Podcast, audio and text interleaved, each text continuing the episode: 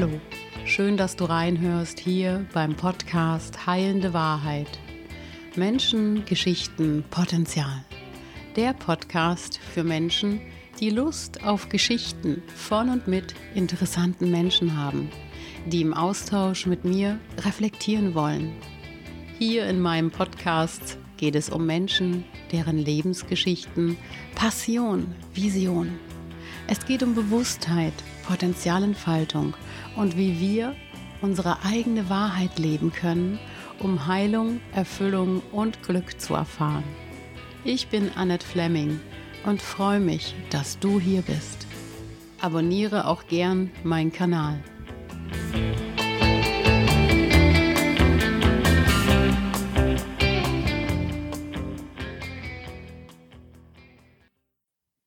Herzlich willkommen zu einer neuen Podcast-Folge von Heilende Wahrheit, Menschengeschichten, Potenzial. Und Moritz Waldner ist äh, in meinem Podcast zu Besuch, zu Gast. Hi, Servus. Mein ganzes Gesicht ist irgendwie komplett, alle Muskeln freuen sich.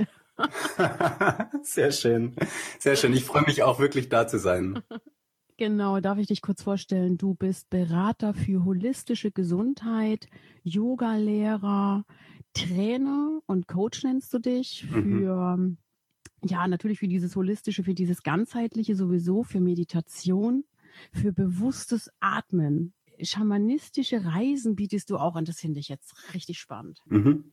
Ja, also ich bin auf jeden Fall, ich bin auf jeden Fall kein Schamane. Ne? Nee, nee, okay, aber deine Mutter war eine Schamanin, habe ich. Nee, auch nicht.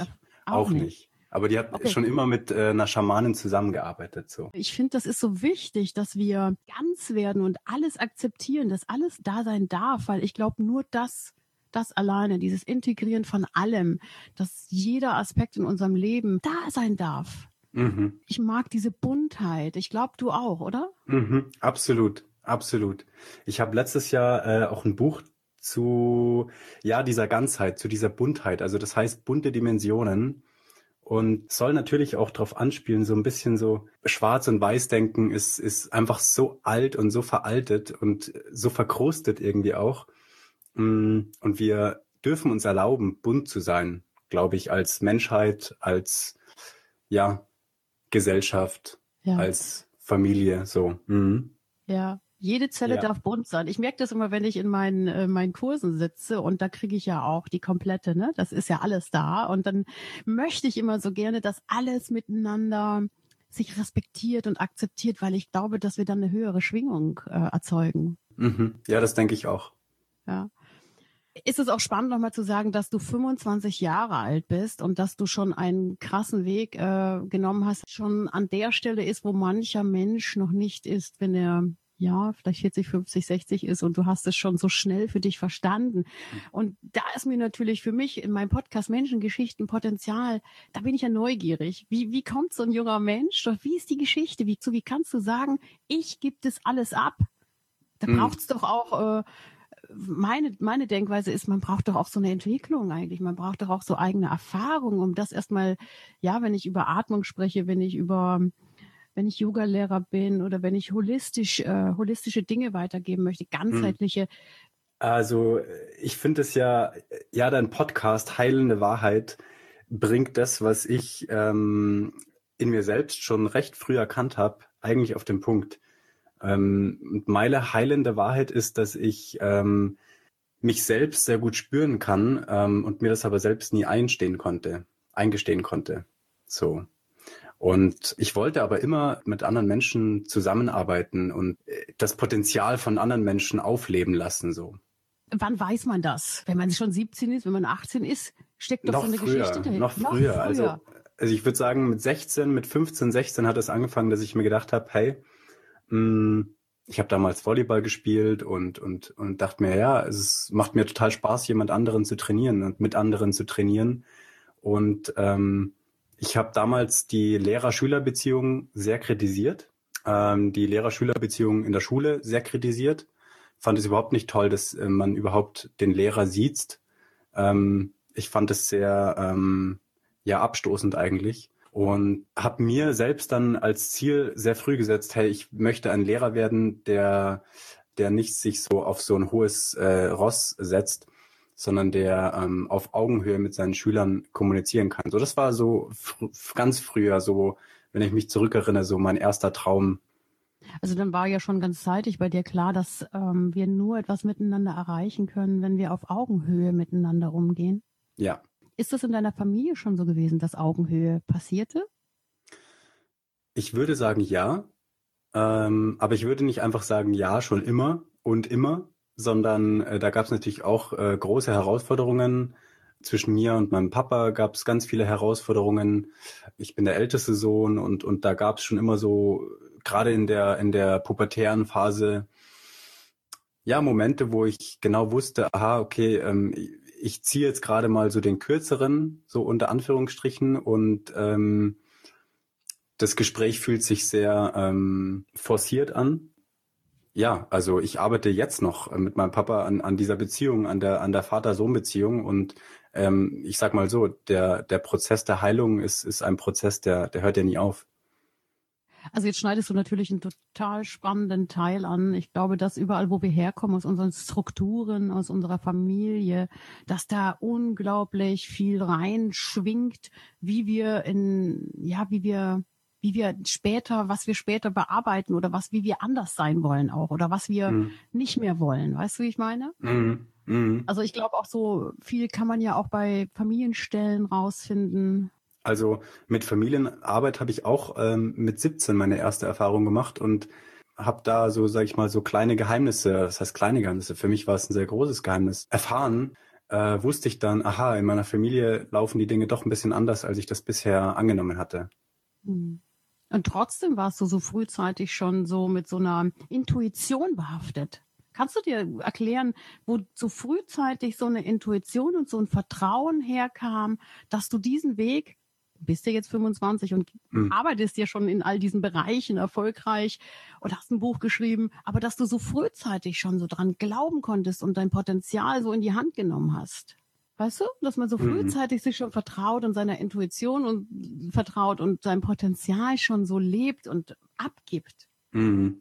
Das war ja nicht immer so. Also das ist ein zweiseitiges Schwert. Ja, wenn ich jetzt einfach nur guck, meine Schullaufbahn, die verlief ähm, überhaupt nicht in Richtung Potenzialentfaltung und überhaupt nicht in Richtung ähm, akademischer ähm, Grad und überhaupt nicht in Richtung, ja, hier guter Schulabschluss, gutes Abitur, ähm, ähm, anfangen zu studieren oder so, sondern eher in die genau die andere Richtung. Ja, also ich habe die die zehnte Klasse wiederholt, weil ich überhaupt keinen Bock auf Mathe und Latein hatte. Es war für mich einfach nur total eine schwere Last.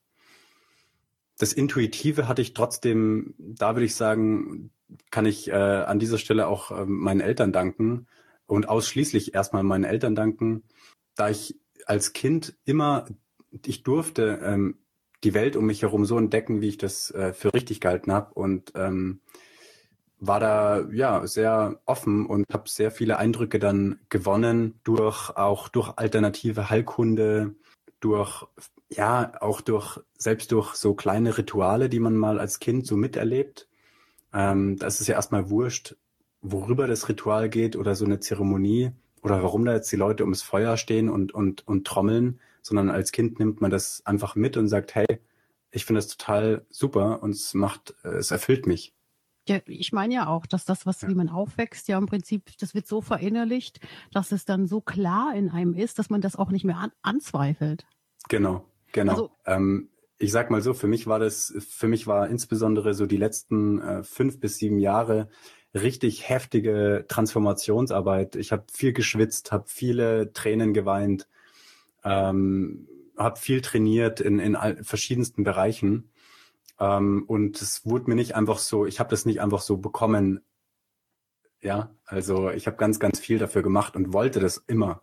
Äh, für mich war das der Traum und für mich hört es jetzt auch nicht auf, ja, sondern für mich geht's jetzt erst richtig los.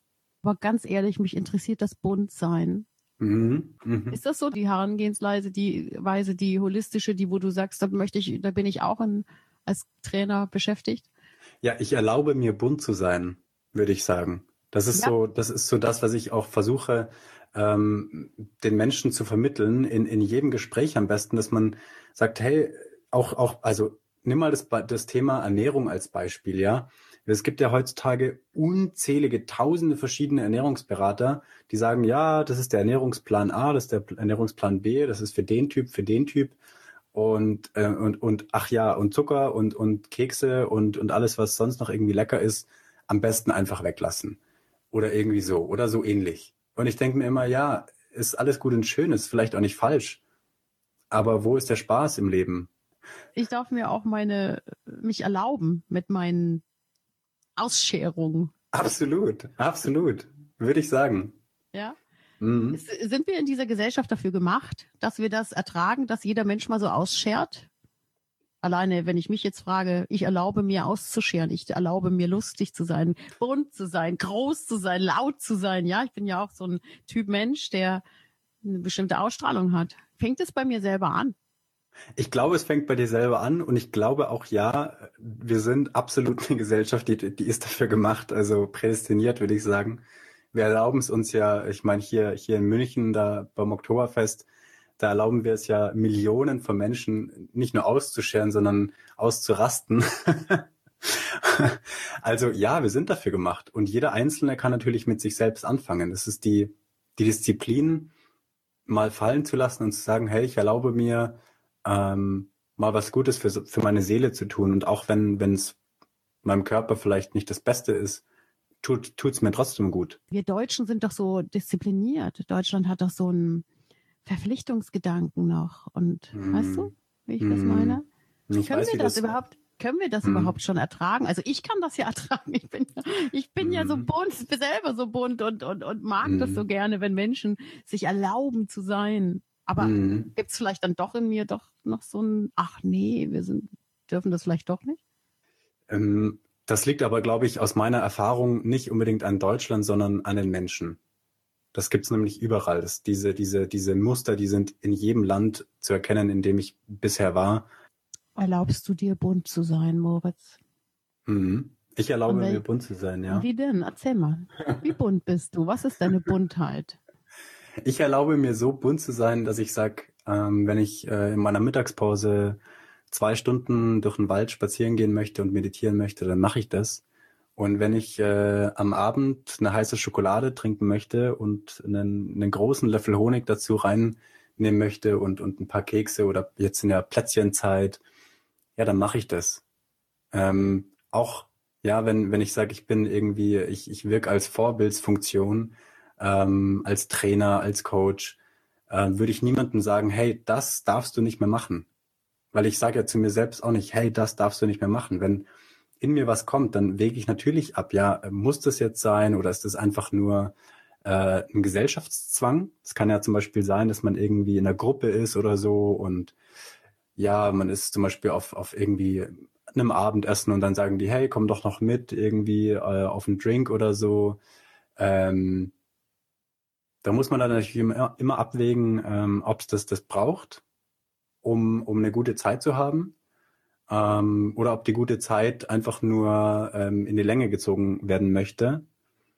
Ähm, und und ich, ich bin selbst ein Mensch, ich, ich sag okay, also ich, ich komme erstmal an erster Stelle und ich darf bunt sein, sonst kann ich ja niemand anderem zeigen, äh, was, was, was ja diese, diese, sag ich mal, dieser Regenbogen an, an verschiedenen Dingen, die man tut, an verschiedenen Emotionen, die man fühlt, was es alles bedeuten kann.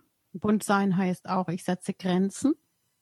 Absolut. Bunt sein heißt auch, ich lebe mich vollständig. Ja. Ist das, das der Inhalt deines Buches oder wo geht der Inhalt deines Buches hin? Der Inhalt des Buches geht eher so in die Richtung Freiheit. Ähm, was, was bedeutet Freiheit und warum sind wir alle auf der Suche nach Freiheit? Ähm, Akzeptanz.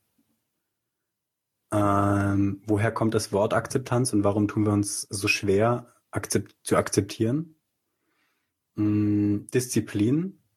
Auch hier, woher kommt das Wort Disziplin und warum fällt es den meisten Menschen schwer, Disziplin als was Gutes zu erkennen und auch diszipliniert zu sein oder zu bleiben?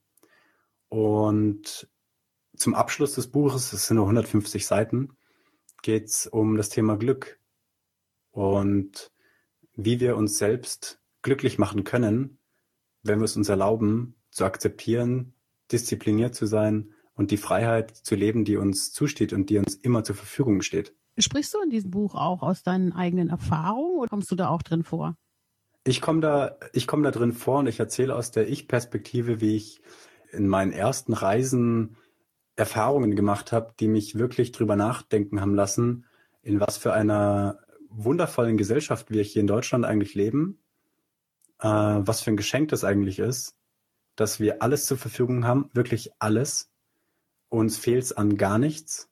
Die Dankbarkeit, die ich während meinen Reisen erfahren habe, ja, mir selbst gegenüber oder, oder für das, was ich bin und wo ich herkomme, hat mich eben ähm, in Peru, das war dann schon eine meiner zweiten oder dritten Reise, dazu veranlasst, einfach ein Buch zu schreiben und zu sagen, okay, ganz schön, ist, ist ganz schönes Leben. Ähm, und es gibt so ein paar Dinge, die, die kann und darf jeder für sich selbst angucken. Also zum Beispiel mal das Thema Akzeptanz. Äh, ähm, Sehr schönes ja. Thema. Ich wollte dir vorhin hm. schon reinkrätschen. Ich finde, dieses Thema ist das Wichtigste überhaupt im Leben. ja, ich sehe das ganz ähnlich. Ich sehe das ganz ähnlich. Weil du sonst ohne akzeptieren, was ist, kommst du sowieso nicht weiter. Genau, genau. Und also für mich, für mich ist es ein ganz persönliches Thema auch, weil ich ähm, früher sehr Schwierigkeiten hatte zu akzeptieren und zwar hauptsächlich zu akzeptieren, das was mein, äh, was mein Papa zu mir gesagt hat, äh, was mein Vater von mir verlangt hat. Gesagt, ja, du musst akzeptieren, du hast hier, äh, solange du da deine Füße noch unter meinem Tisch hast, gilt mein Wort und so. Und, und als 16-jähriger äh, Junge denkst du dir dann so, mh, ja, also ich kann das akzeptieren, dass du mein Vater bist, aber ich kann nicht akzeptieren, wie du mit mir redest. Also ich konnte das als 16-Jähriger noch nicht so kommunizieren. Heute kann ich das. Als ich das Buch geschrieben habe, habe ich auch wirklich in die Etymologie geguckt, also die Wortherkunft von akzeptieren oder Akzeptanz. Und das ist sehr interessant. Das kommt aus dem Lateinischen von ac keepere. Und ac keepere ist nur, ja, ist mit, mit einem Präfix ac und kommt von dem Wort capere. Und capere im Lateinischen bedeutet fangen oder auch kapern. Und ac keepere bedeutet begreifen, etwas greifbar machen, etwas auch auf eine gewisse Art und Weise sichtbar machen. Und das nimmt aus meiner Sicht dem Wort Akzeptanz ganz viel Negativität, die natürlich behaftet ist aufgrund unserer familiären Verstrickungen, würde ich jetzt mal so, hm. so sagen. Naja, naja bei hm. dir ja auch durch diesen wunderbaren Glaubenssatz gestreut durch deinen Vater, du, solange du deine Füße oder diesen im Übrigen ein Satz, den nicht nur du. das glaube ich. Ich glaube, viele, viele Menschen haben so einen Satz, haben diesen Satz gehört. Ich glaube, das ist so ein All, All, All-Druckmittel von Vätern und Müttern, diese, die sie vielleicht auch eher vom, ich kann keine Ahnung, vielleicht eher Väter, aber das ist so hm. spannend, ne? So, so, mm. äh, was für eine Macht doch so mhm. ein, ein, ein Erziehungsberechtiger sich rausnimmt, mhm. ich muss das mal mhm. wirklich so sagen, Menschen so einen Druck aufzuerlegen, ja? Mhm. Die pure Verstrickung. Man wird, man verkrampft sich und, und, mhm. und man wird wütend vielleicht sogar, weil man sagt, nee, ich, du hörst mir ja gar nicht zu oder so. Und im Prinzip ist es äh, nur kontraproduktiv. Gerade wenn, wenn ein, ein Jugendlicher, sage ich jetzt mal so, ähm, kurz davor ist, sich zu öffnen, ja, ähm, ein Thema anzusprechen, was nicht so einfach ist äh, in der pubertären Phase. Ja, vielleicht auch mal die Wut rauszulassen. Ähm, es wird uns ja gar nicht erlaubt, äh, wütend zu sein. Und auch das ist ein ganz großer Punkt, der ganz, ganz viel mit Akzeptanz zu tun hat. Äh, bunt sein auch, ja? Mhm. Wut gehört zum Leben. Mhm. Wut gehört genau. zum Leben. Und ich glaube, gerade ähm, Eltern, die so heranwachsende Kinder haben, die, die, äh, ich glaube, das ist normal, dass, dass das ja Abgrenzung, das muss ja passieren, dass, dass das Kind sich abgrenzt und Wut entwickelt. Das ist doch ganz logisch. Und wenn dann der mhm. Vater noch mit so einem Satz um die Ecke kommt, dann hast du dort an der Stelle mit deinem Vater ja einen tierischen Konflikt auch gehabt zu der Zeit. Ja. Und das hat dich wachsen lassen, trotzdem, weil du dir das angeguckt hast. Oder lässt dich immer noch wachsen? hat mich wachsen lassen und lässt mich immer noch wachsen. Und die Beziehung mit meinem Vater ist, ist so gut wie noch nie zuvor. Und natürlich haben wir auch immer noch unsere Themen. Und, und äh, ich bin allerdings dankbar, dass mein Vater mir die Möglichkeit gegeben hat, in Familienaufstellungen zu erkennen, aha, äh, das ist die Aufgabe eines Vaters, das ist die Aufgabe eines Kindes. Und jeder hat so seinen Platz im, im Familiensystem. Das war für mich ähm, sag ich mal, der Schritt, wo ich, wo ich erkennen konnte, dass mein Vater doch alles, was er tut, trotzdem nur aus Liebe tut. Im Übrigen, diese Familienstellen bin ja großer Fan davon und das finde ich mhm. großartig, dass dein Vater sich da dazu entschieden hat, mitzumachen. Grandios. Der hat sogar eine, der hat sogar dann, der hat es angefangen, hat dann eine Ausbildung gemacht äh, als als als äh, Familienaufsteller und und und Körpertherapeut und ähm, wir haben das dann in unserer Familie einfach erkannt. Aha, das macht ganz ganz viel Sinn für uns so innere Verstrickungen, die wir vielleicht gar nicht alle sehen wollen und, und am Tisch mit einem Kochlöffel gar nicht ansprechen können oder wollen, wenn das, wenn da einfach mal jemand von außen drauf guckt. Äh, ja. Und wir nicht so viel drüber reden, ja. Ja, Familienstellen ist ja so gespannt, weil dann werden ja nur die Püppchen oder die bestimmten Teile verrückt und man kann sich das anschauen, wenn was sich verändert, ja. Genau. genau. Oder eben auch Menschen. Ja, man kann es auch mit Menschen machen, na klar, genau. man kann als Stellvertreter Menschen nehmen. Genau. Das ist die größte Chance überhaupt, wenn Familien miteinander ihre Geschichte aufarbeiten. Mhm. Ihre gemeinsame Familiengeschichte. Mhm. Jetzt ist die Kraft der Atmung ja deine ganz große Überschrift, was ich grandios finde, weil ich als Stimm- und Gesangstrainerin baut alles auf, auf mhm. die Atmung auf, auf Atmung auf. Jetzt, warum bei dir Atmung? Was ist da, was steckt dahinter bei dir? Mm, also in erster Linie habe ich die Atmung selbst für mich so entdeckt, äh, als ich angefangen habe zu meditieren. Da war ich so 16 und da ist mir mein Atem sehr bewusst geworden und ich würde sogar sagen, äh, abseits von jede, jeglicher sportlichen Aktivität, das erste Mal in einer nicht sportlichen Aktivität so bewusst geworden, dass ich gemerkt habe, wow, ähm, da gibt's ganz schön viel zu entdecken. Ich hatte dann äh, ja leichte depressive Episoden auch mit 17, 18, 19, bis, bis ich 20 war. Und äh, bin dann zu einem Heilpraktiker gekommen, der den Atem als therapeutisches Werkzeug verwendet. Und das fand ich ganz spannend und mir hat es so sehr geholfen, dass ich nach zwei Monaten die depressiven Episoden komplett ähm, für mich lösen und heilen konnte ähm, dass ich gemerkt habe, aha, der Atem als Werkzeug ist so unvorstellbar ähm, kraftvoll, da geht noch mehr. Und ja. ähm, genau, genau. Mhm. Atmung ist ja grundsätzlich, ne, das, wenn man sich vorstellt, als wenn wir geboren werden, das erste, worauf geachtet wird, atmet das Kind. Mhm. Geht es los? Geht die Atmung los? Aber eigentlich das ist, was uns am Leben hält und wir ganz oft, also mir fällt das immer wieder auf bei meinen Trainings, dass der Mensch verlernt hat zu atmen. Mhm, mhm. Ich sehe das, ich sehe das auch so. Und ich würde erst mal sagen, wir haben verlernt, natürlich zu atmen und wir haben verlernt, bewusst zu atmen. Und dann kommt danach Zwerchfellatmung, Bauchatmung, Brustatmung, Tiefatmung, Flachatmung. Rhythmisches Atmen ist auch äh, eben ein, ein ganz wichtiger Faktor. Weil wir sind ja rhythmische Wesen.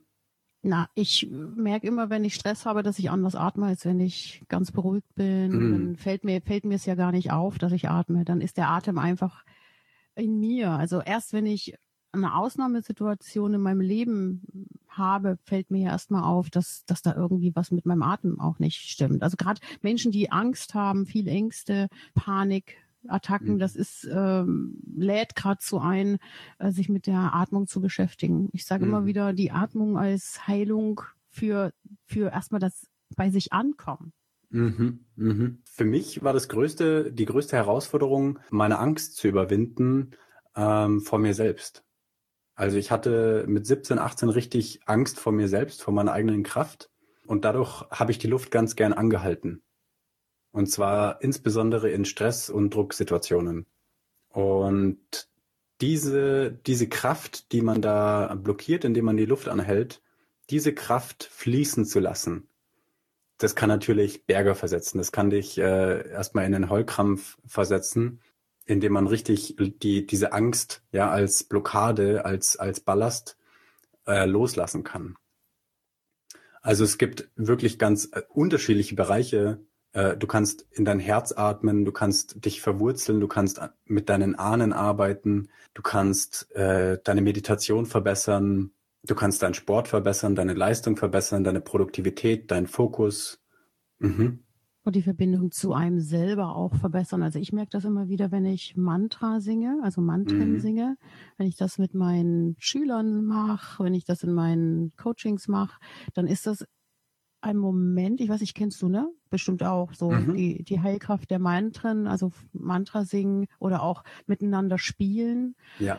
Also Instrumente miteinander, Verbindung, total heilsames. Und jedes Mal, ich bin immer wieder überrascht, wenn ich ein Mantra anbiete, wie die Menschen darauf in meinen Kursen reagieren. Erstmal ein bisschen verwundert, erstmal mhm. so, was bietet die uns hier an? Und mhm. spätestens nach ein paar ähm, Sequenzen gibt es eine ganz, ganz große Überraschung, einen Effekt bei den Menschen, weil sie beruhigen sich an, immer durch die wiederkehrenden erstens wiederkehrenden Rhythmen des Körpers mit dem Instrument, die wiederkehrenden, immer wiederkehrenden Atmungen durch das Singen des Mantras. Mhm brauchst du ja den Atem davor. Mhm, mh, und mh. das lädt eigentlich ein, ein Mantra lädt ein, richtig zu, also schau mal, guck mal, da bin ich schon wieder beim richtig, zu atmen. Also ja. zu lernen, den Atem wirklich bewusst einzusetzen und dann wieder ausatmen und dann wieder einatmen. Also das ist total spannend, was das für einen Effekt hat. Für den Geist, für die Seele, für den Körper und für die Gemeinschaft ja. auch.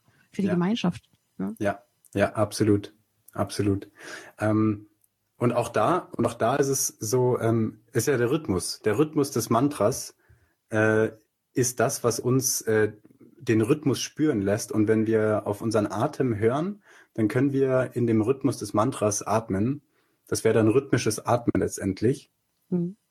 Und ähm, du kannst das auch probieren, wenn du gehst, ja. Wenn du einen Schritt nach vorne gehst mit rechts, dann wirst du immer gleich atmen. Und wenn du einen Schritt nach vorne gehst mit links, wirst du auch immer gleich atmen. Und wenn du mal ein bisschen anfängst, äh, schneller zu gehen oder zu laufen, dann atmest du zum Beispiel zwei Schritte ein, zwei Schritte aus, zwei Schritte ein, zwei Schritte aus. Und so kann man ganz viele Rhythmen im Leben, so bei, bei alltäglichen Dingen, die wir tun, ähm, feststellen, aha, da atme ich so, da atme ich so, in Stresssituationen mhm. atme ich so. Ähm, und das, das Bewusstsein, das kann natürlich äh, dir dann zeigen, aha, okay, da gibt's äh, verschiedene Themen, da gibt's verschiedene Rhythmen und welcher Rhythmus passt jetzt zu welchem Thema. Hm.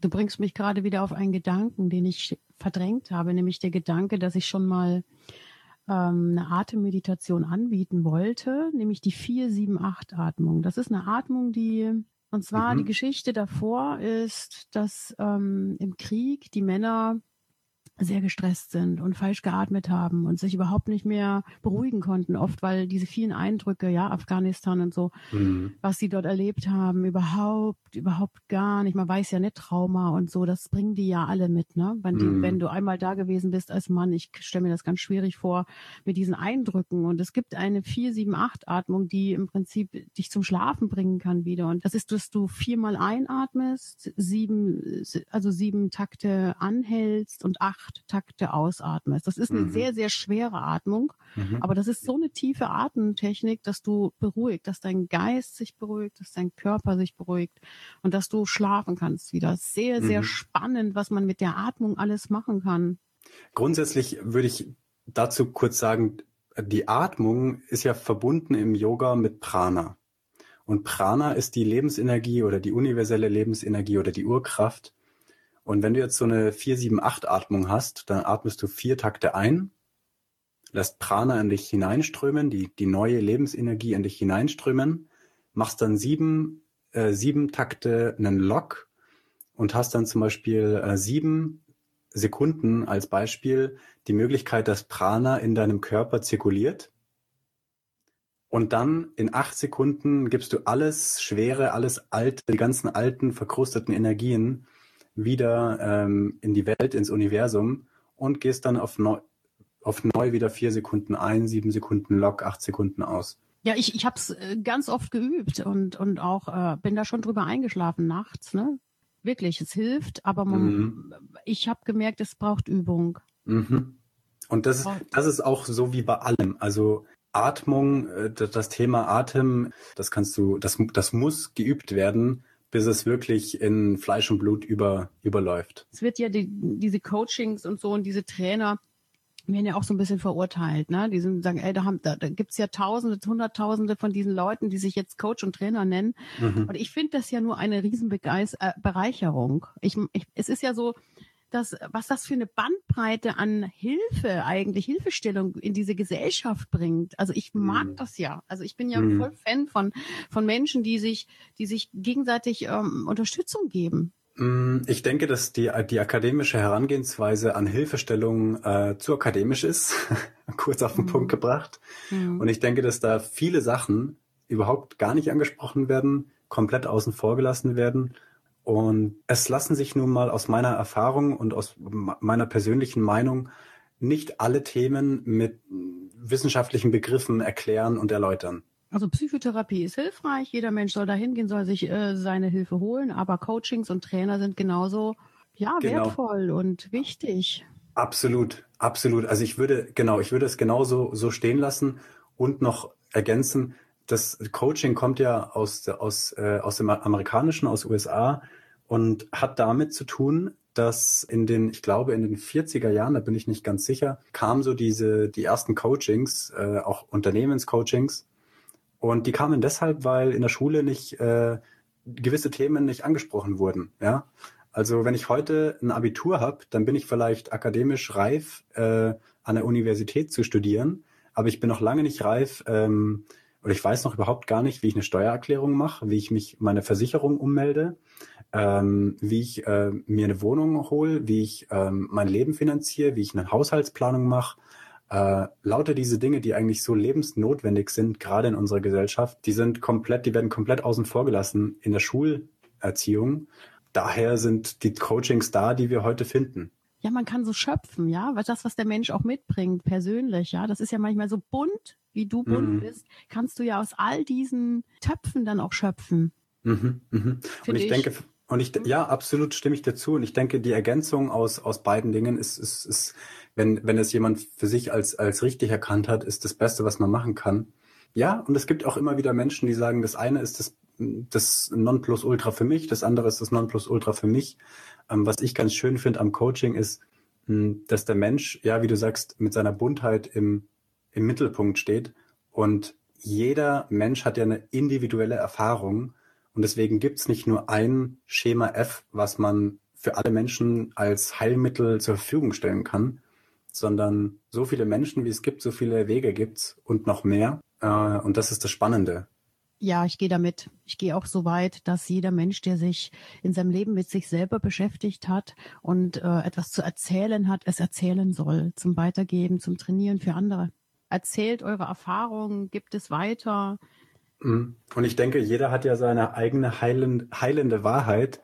Ähm, warum ich ja den Namen von einem Podcast so unglaublich passend finde, ähm, weil jeder Mensch hat, hat was zu erzählen und jeder Mensch hat, hat Erfahrungen gemacht, wo andere was von nehmen können, profitieren können. Und dass wir das miteinander teilen äh, dürfen, ist, ist ein wundervolles Geschenk in der heutigen Zeit. Also das ist spannend, dass du das sagst mit heilende Wahrheit. Der Name, der ist mir wirklich auch ich sagte vorhin schon, wie so ein Download von oben gekommen, weil ich das mhm. wirklich, ich glaube daran, dass jeder seine eigene heilende persönliche Wahrheit hat und dass wir dort, wenn wir sie sichtbar machen, wenn wir sie nach draußen geben und wenn wir dort ein paar Menschen erreichen können sogar und das auch noch abgeben können, dass das mhm. eine bessere Welt werden kann. Mhm. Ja. Und die Sichtbarkeit, ich weiß nicht, wie es dir geht, das Thema Sichtbarkeit hat immer